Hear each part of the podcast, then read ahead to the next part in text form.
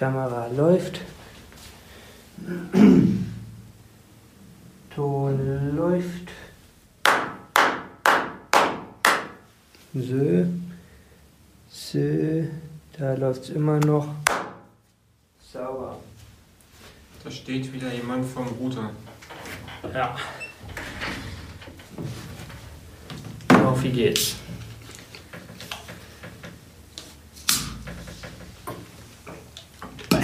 Alles nur nicht übers äh, Ja. teure Ding. Lieber da hinten ist, ist nur ein R.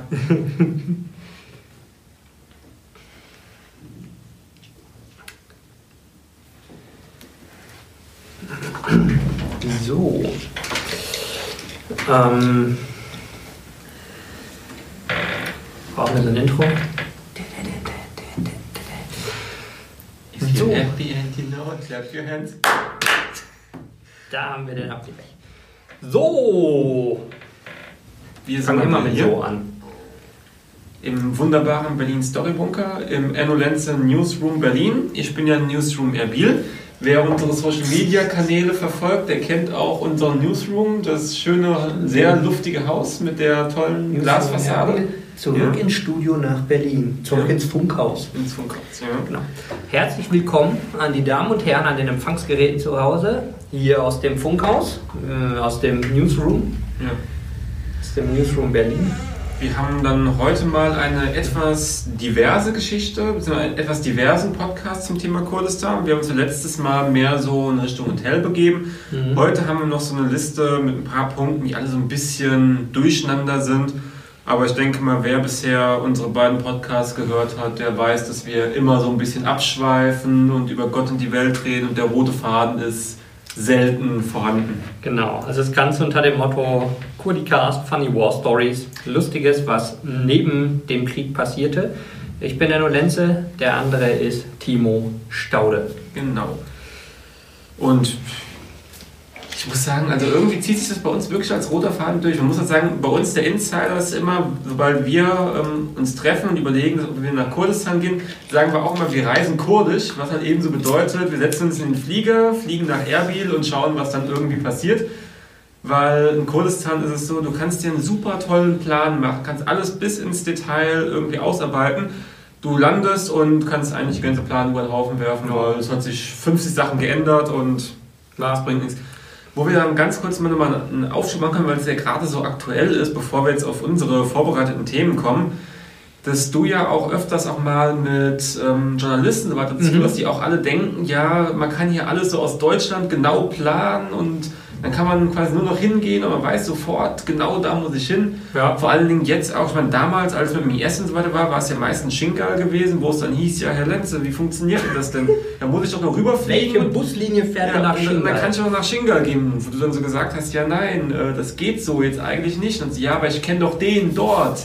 Ich kenne den Meister und den Zauberer, ja. Und die Ja. Leute sagen, ja, aber äh, wieso denn nicht? Naja, Grenze verschoben. Shingal liegt inzwischen wieder im Irak, nicht mehr in Kurdistan, anderes Visum, andere, ich weiß nicht was, anderes Militär, Militär, was immer schlecht gelaunt ist und böse guckt. Und äh, ja, ich hatte es jetzt vor, vor, vor zwei Wochen und vor drei Wochen wieder, dass Journalisten gesagt haben, hey, ich stehe hier quasi kurz vor Shingal, wie komme ich rüber? Ich sagte, ey, wenn du kurz davor stehst, setz dich ins Auto, fahr rüber. Ja, da ist so eine Grenze. Ja, richtig. da musst du durch. Hast du ein irakisches Visum? Nein. Dann kannst du nicht in den Irak. Irak und Kurdistan haben verschiedene Visa. Und dann, es geht so in zwei Richtungen. Entweder mit, aber ich bin ja Journalist, hm, richtig, Journalistenvisa werden kaum erteilt. Oder, ähm, das finde ich eigentlich immer das Lustigste, so, ja, Herr Lenze, ich dachte, Sie haben hier Kontakte. Nee, zum einen habe ich das nie behauptet, zum anderen weiß ich nicht, wer du bist. Und zum dritten macht das Handy aus und macht das immer da, da, da, da, da, da, da. Ähm, ja, da gibt's, äh, also es gibt so die volle Skala von Leuten, die einfach nett sind und mal fragen, bis Leute, die zu blöd sind und irgendwie dahin fahren. Ähm, und dann auch sagen, das war total verrückt. Ich war am Flughafen und da konnte ich Kaffee kaufen. Und dann gab es da eine Autovermietung. Sag ich, ja, Wahnsinn. Und die Leute können aufrecht laufen und mit ihren Händen Werkzeuge benutzen. Kurzer Einschub, bevor wir weitermachen mit der Geschichte. Ähm, Gott, wer war denn das gewesen? Ich glaube, das war keine Journalistin gewesen, das war eine Film, wie nennt man das Film? Also jemand, der Dokus macht. Filmemacherin. Dokumentiermaschine. Ja, also jemand, der Filme macht. Ja. Und der hat dann auch, äh, die Person hat dann auch nachgefragt, ähm, wie es dann so ist und wollte schon über irgendwelche Agenturen Visa kaufen. Ach, das war total kompliziert. Ja, der irgendwie, es fing so an, eine Person hat mich halt angeschrieben und irgendwie gesagt, ja, hier, wir wollen mit einem Kamerateam rüber und wollen in Kurdistan was filmen, was drehen, so. Also, ja, mach halt. Sagt, ja, wie ist das mit dem Visum? Hm, super geil. Als deutscher Staatsbürger oder als fast alle EU-Länder hinfliegen, Stempel bei der Einreise und zwei Wochen da bleiben. Ganz super simpel. 30 Tage. Oder 30 Tage so. Ja, Also das früher waren zwei Wochen, geändert. jetzt sind 30 genau. Tage.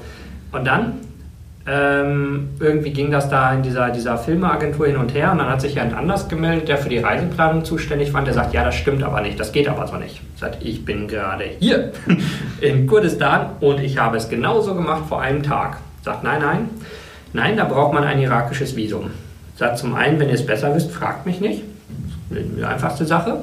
Und zum anderen weiß ich dann nicht, wie ich gerade hier eingereist bin. Ende vom Lied war, sie wollten dann auch nicht in die Botschaft, sondern sie wollten über eine Agentur sich die Visa beschaffen, weil es hieß, das sei viel besser. Ja, dann, dann, dann meldet euch doch einfach nicht bei mir. Gar kein Interesse dran.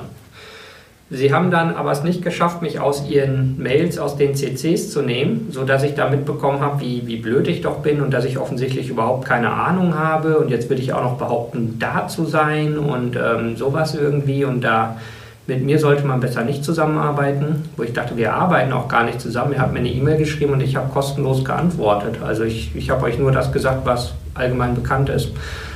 Ähm, Ende vom Lied war, sie haben, meine ich, 500 Dollar pro Person oder so an irgendeine Agentur gezahlt.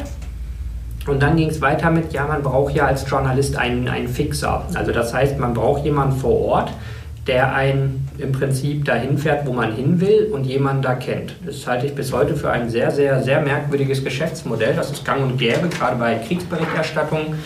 Ähm, das heißt, man zahlt jemanden dafür, dass er einem quasi eine, eine vermeintliche Story bringt und meist fährt er die gleichen drei Leute ab, das heulende Kind, einen Frontsoldaten, den er kennt und keine Ahnung, eine NGO oder so. Und dann haben halt 300 Leute die gleiche Story gekauft und haben aber nicht wirklich was gesehen. Ähm, Ich glaube, das kann man sich so ähnlich vorstellen wie die Leute, die so nach Afrika und so weiter reisen. Da gibt es ja auch mal das Beduinendorf, wo Genau. irgendwann zwischendrin Schichtwechsel ist. Genau, so, so wie so eine Touri-Tour halt.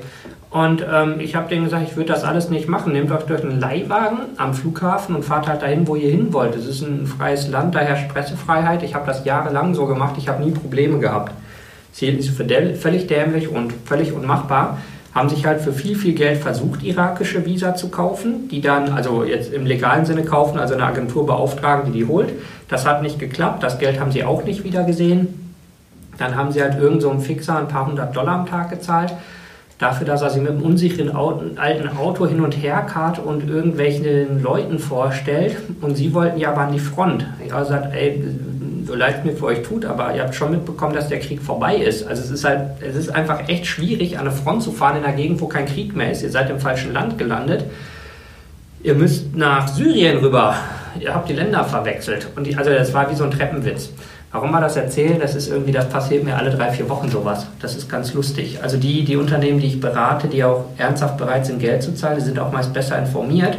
Aber die, die wirre Vorstellung, die Leute davon haben, was sie in Kurdistan erwartet, gerade bei, sagen wir mal, bei schlechten Journalisten, die irgendwie so ein bisschen Clickbait machen wollen, ist krass.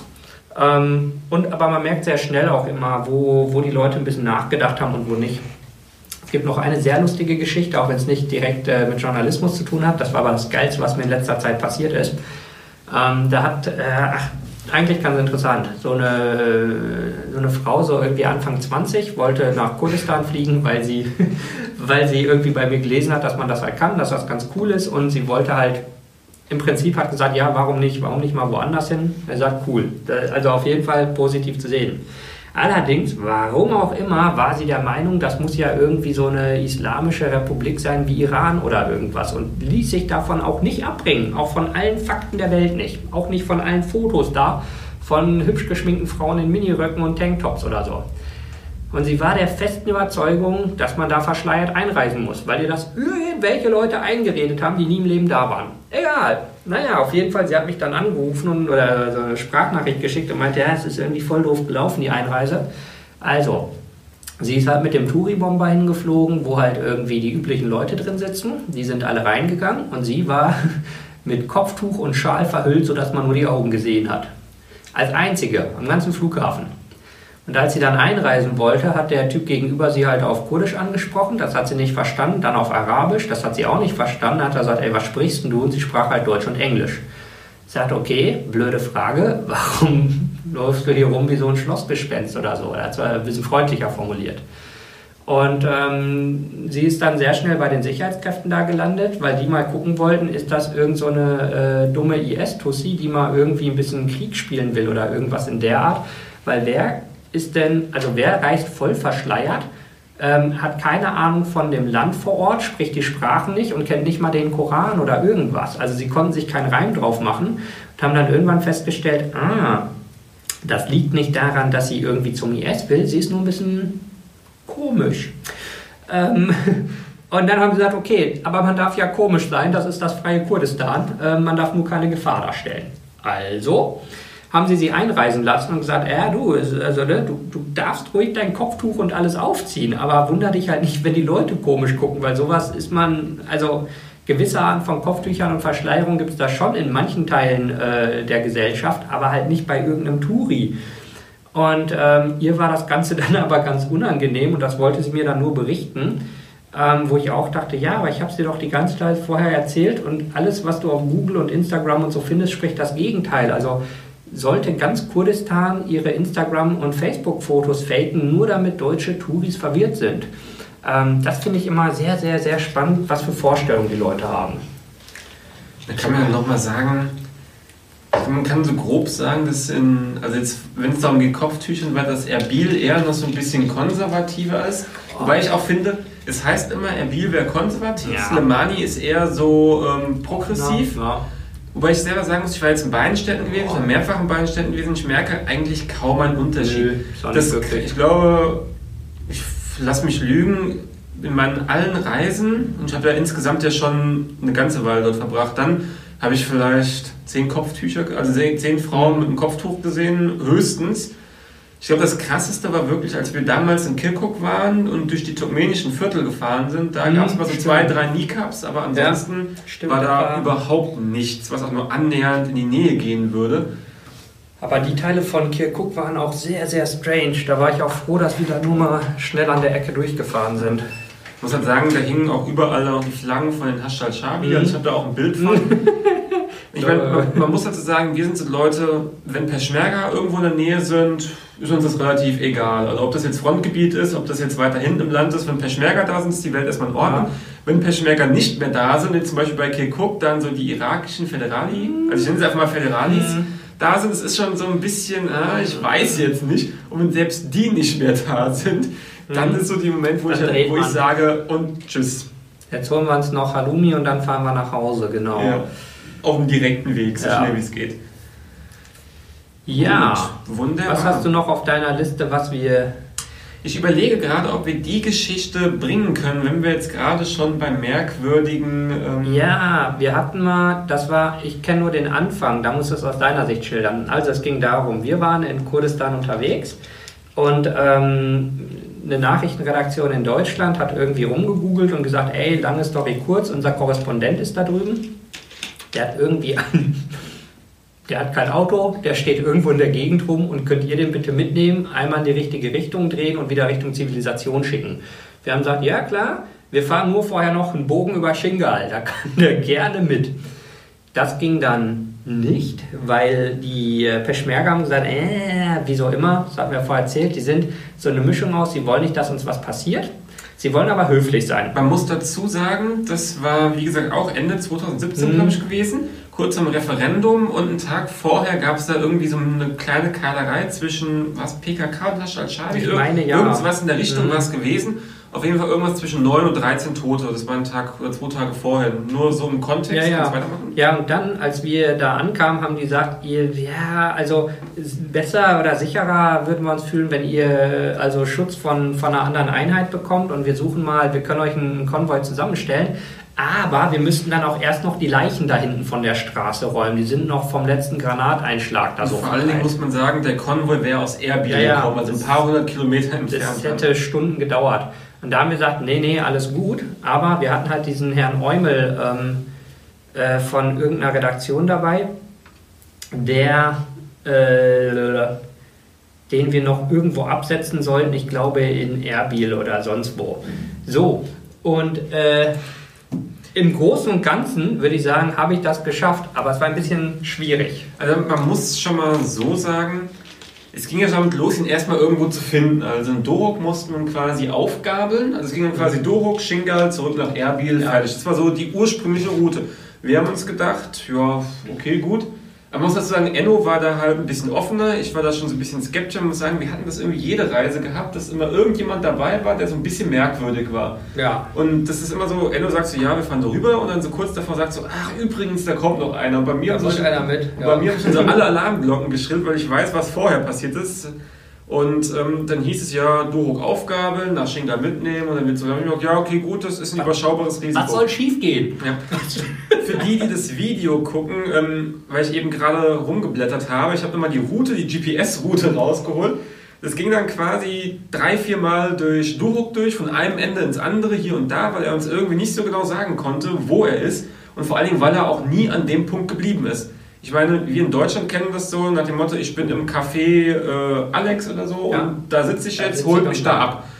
Und das ging dann quasi so, ich bin hier im Café, in der in der Straße, da, alles okay, gut, hat uns auch den Standort geschickt. Aber als wir da waren, dann gesagt, nee, er ist jetzt weiter. Und jetzt ging ein Semel ja, oder Rank oder das, das ging irgendwie so drei, vier Mal. Und ähm, ich bin bei sowas ja relativ schnell, ist meine Toleranzgrenze erreicht. Bei Enno dauert es ein bisschen länger, bis er genervt ist. Und Level 2 war dann gewesen. Dann, dann, ist irgend, dann, ist er irgendwann auch in ein Auto mit eingestiegen. Da ging das dann ja. quasi mobil. Dann ist er, ja, ich fahre jetzt auf der Straße und ich fahre jetzt, warum hältst du nicht einfach an? Ja, und der Hintergrund war, also ich hatte mit seinem Chefredakteur irgendwie gesprochen, den kannte ich, und der hat halt gesagt, bitte, bitte könnt ihr den irgendwie mitnehmen, sonst äh, endet der da, wird von den Hunden gefressen oder irgendwas. Und also die Sache war einfach, er musste uns auf WhatsApp seinen Standort schicken und dort stehen bleiben.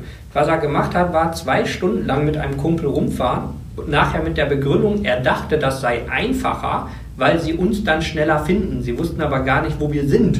Und das Gebiet, wenn ich mir das angucke, über das sich die Fahrt erstreckt, ist so 50 Kilometer lang. und dann habe ich verstanden, warum der Chefredakteur Angst hatte, dass er da verreckt. Aber das wäre erst Stufe 1. Mhm. Stufe 2 war dann gewesen, wir sind dann irgendwie nochmal zu ihm, weil er irgendwas nicht dabei hatte. Mhm. Und ähm, dann ging es los. Man muss dazu sagen, also sowas wie eine AK, also eine AK-47, so ein Sturmgewehr, das ist in Kurdistan eigentlich so wie bei uns eine Blumenvase. Jeder Haushalt hat sowas eigentlich. Klar. Und man muss dazu sagen, die Kurden bekommen sowas eigentlich auch relativ früh beigebracht, wie man ja. mit so einem Ding halbwegs adäquat rumgeht. Also das ist nicht wie, wie in Deutschland Bier saufen, kann man sagen. Ja. Also ab dem jugendlichen Alter haben die Leute irgendwie Kontakt mit und ja. können mehr oder minder damit umgehen. Also sie sind jetzt nicht auf dem Niveau von irgendeiner Berufsarmee, aber sie können verhältnismäßig verantwortungsvoll damit umgehen. Problem ist jetzt nur, dann haben wir solche Leute, die sich schon denken, oh ja, da unten hat ja jeder irgendwie eine Waffe, ich bin jetzt hier unten, ich möchte jetzt auch eine Waffe haben. Und dann war das dann so gewesen. Enno ist vorgegangen mit ihm irgendwie rein. Ich habe im Auto gewartet. Irgendwann wurde es mir zu doof. Ich bin also hinterher.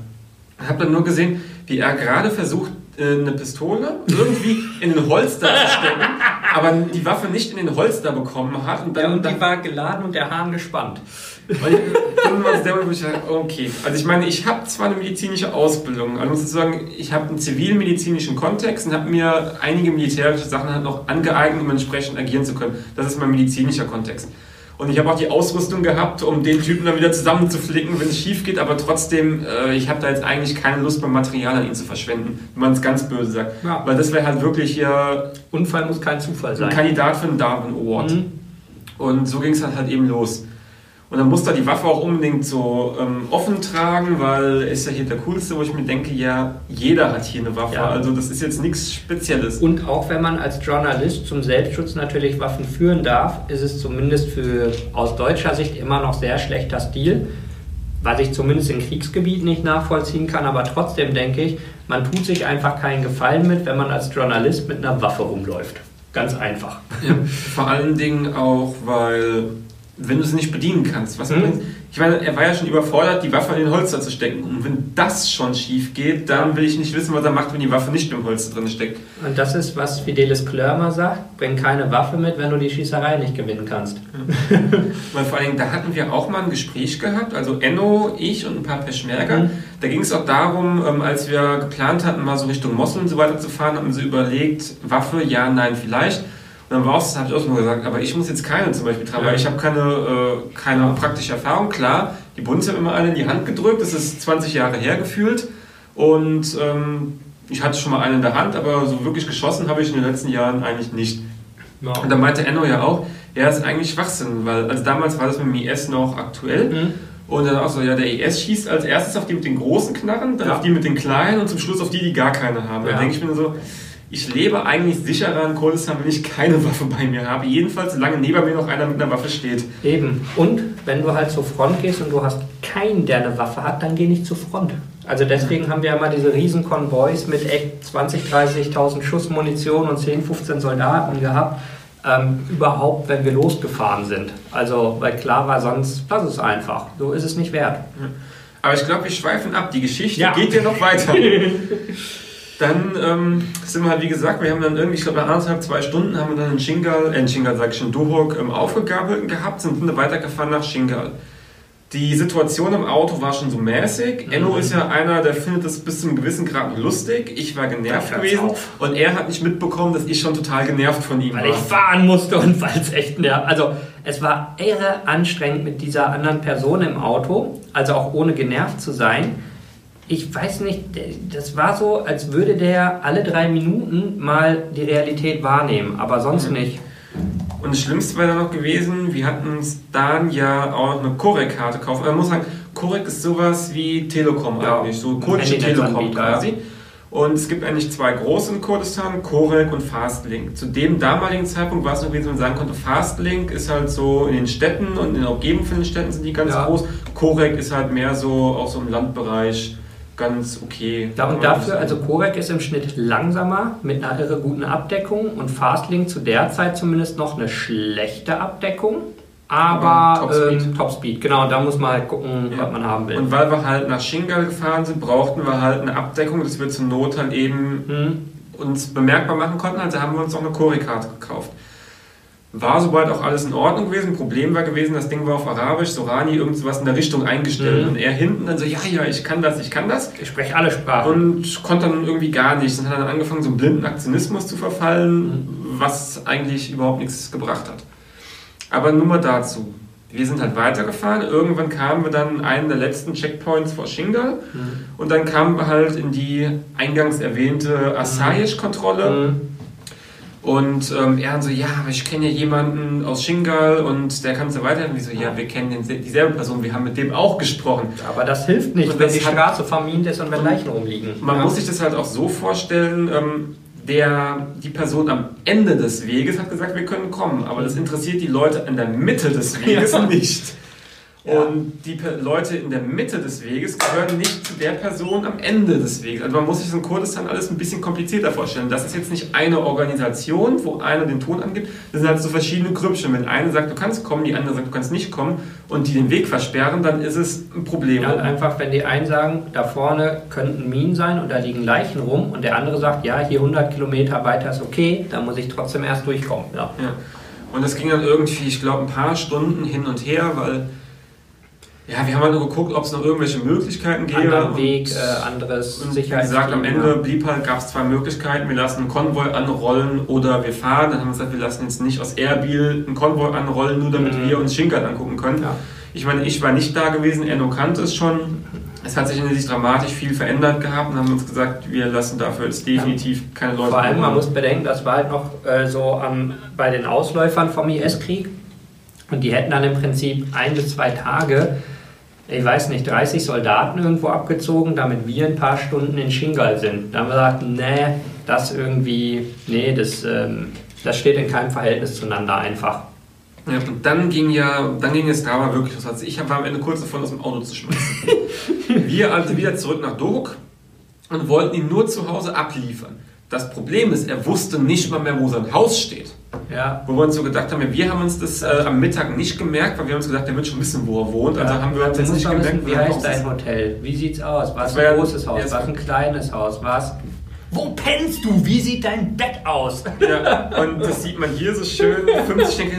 Und das Problem war gewesen, in der Nähe ist halt wie gesagt unser Freund Power Baku mit seinem Waisenhaus. Ja. Und ich habe mit ihm die ganze Zeit so geschrieben und er hat so gesagt, ja, Abendessen ist fertig. Komm vorbei. Ja, und ich, wir wollten ihn quasi, also ich wollte nur noch loswerden, damit wir zum Abendessen fahren können. Enno hat es nicht verstanden. Ich habe versucht, die ganze Zeit begreiflich zu machen, dass wir eine Einladung zum Abendessen haben. Ja. Und er so, oh, Aber ja, wir können- ja erst diese Person ja, loswerden. nee, und ich war halt so, so, so ja, lass ihn jetzt einfach hier raus, fertig, ist mir jetzt egal. Und sie, ja, dann können wir da noch lang fahren, dann können wir das noch machen.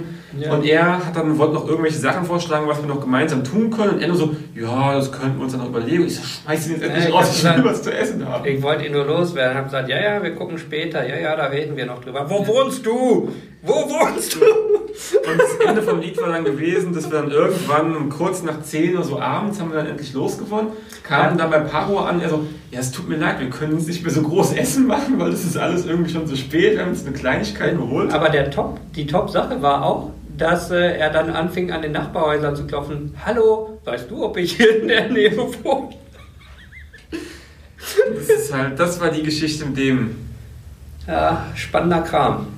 Aber ich sehe schon, ich glaube, jetzt haben wir wirklich eine halbe Stunde lang fast über diese Person gesprochen. Ja, und über ein paar andere Sachen. Ja. Also, das ist auch ganz interessant. Wenn man, wenn man sich in Kurdistan auskennt, mh, dann kommen eine Menge Leute und wollen Hilfe von einem. Und ich würde mal sagen, 50% von den Leuten, die mich was fragen, das ist schnell erklärt. So, da hast du einen Link, da kannst du was lesen. Äh, ja, da sind nette Leute, da gibt es Kinderheime, keine Ahnung. So, Nachfragen schnell erklärt.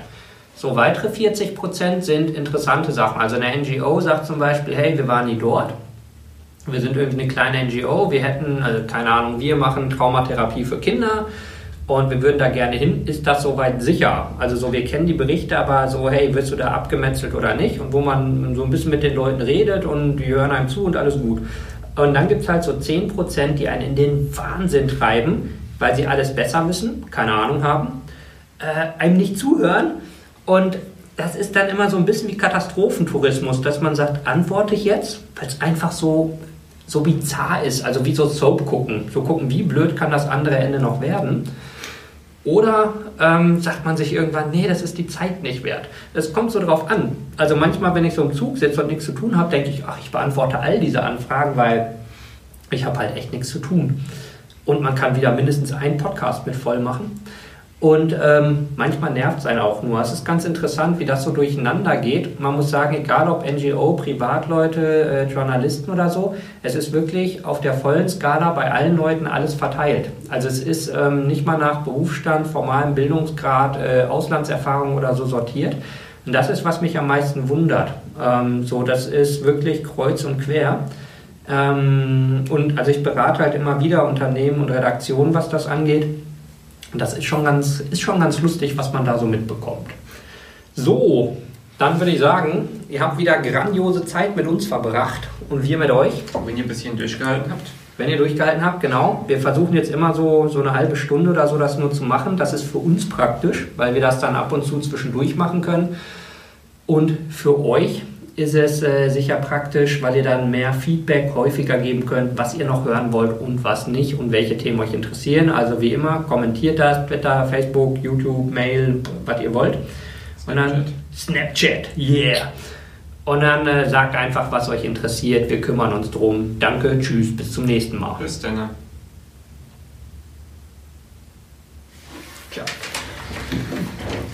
Ich hätte nicht gedacht, dass wir die sieben Punkte hier noch locker in drei Folgen irgendwie ausdehnen.